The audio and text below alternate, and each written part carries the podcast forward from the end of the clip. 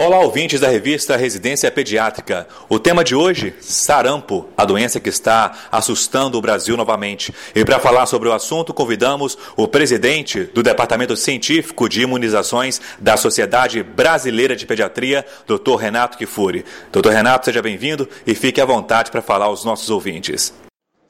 O assunto hoje é sarampo que já contabiliza centenas de casos, mais de 600 casos, especialmente nos estados de Roraima e Amazonas, provenientes, os casos iniciais, da migração de venezuelanos doentes com sarampo em nosso território.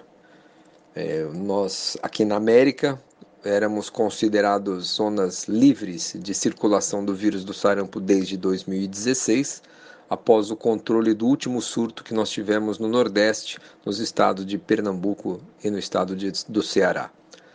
É, o mundo não controlou o sarampo e as Américas, continente pioneiro no controle dessas doenças, se viram livre da circulação do vírus à medida que as elevadas coberturas vacinais é, garantiam a não circulação do vírus. Casos importados geralmente eram controlados e não havia dispersão do vírus em nosso território graças às elevadas coberturas. O surto atual denota nossa é, baixa cobertura vacinal, especialmente nessas regiões onde é, vem sendo detectado casos. É, o Amazonas já está com mais de 2 mil casos suspeitos, além dos 400 confirmados, o que reforça a opinião e os dados que mostram que nossas coberturas vacinais não estão ideais. O sarampo é uma doença extremamente contagiosa, com uma taxa de ataque superior a 90%, ou seja, de cada 10 que entrarem em contato, 10 suscetíveis que entrarem em contato com o caso índice, cerca de 9 adoecerão. Uma doença com potencial de letalidade, às vezes com sequela, complicações bacterianas frequentes e que já foi causa importante de mortalidade infantil em todo o mundo, inclusive aqui no Brasil.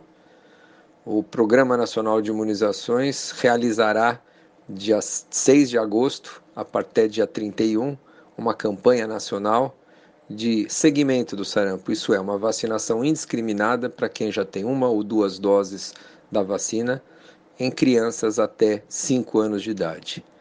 É importante que mantenhamos nossas coberturas vacinais elevadas. Só assim garantiremos o controle dessas doenças, além do sarampo, a difteria, a pólio, o tétano, a rubéola, a tão temida síndrome da rubéola congênita, que tanto nos eh, apavorava aí alguns anos atrás na pediatria.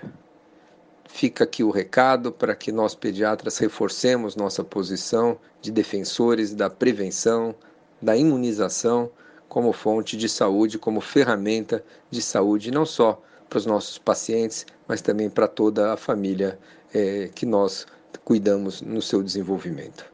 Em nosso podcast de hoje, participou o presidente do Departamento Científico de Imunizações da Sociedade Brasileira de Pediatria, Dr. Renato Kifuri. E a partir da próxima semana, durante todo o mês de agosto, teremos uma edição especial sobre amamentação com a participação dos especialistas do Departamento Científico de Aleitamento Materno em comemoração ao Agosto Dourado. Até lá!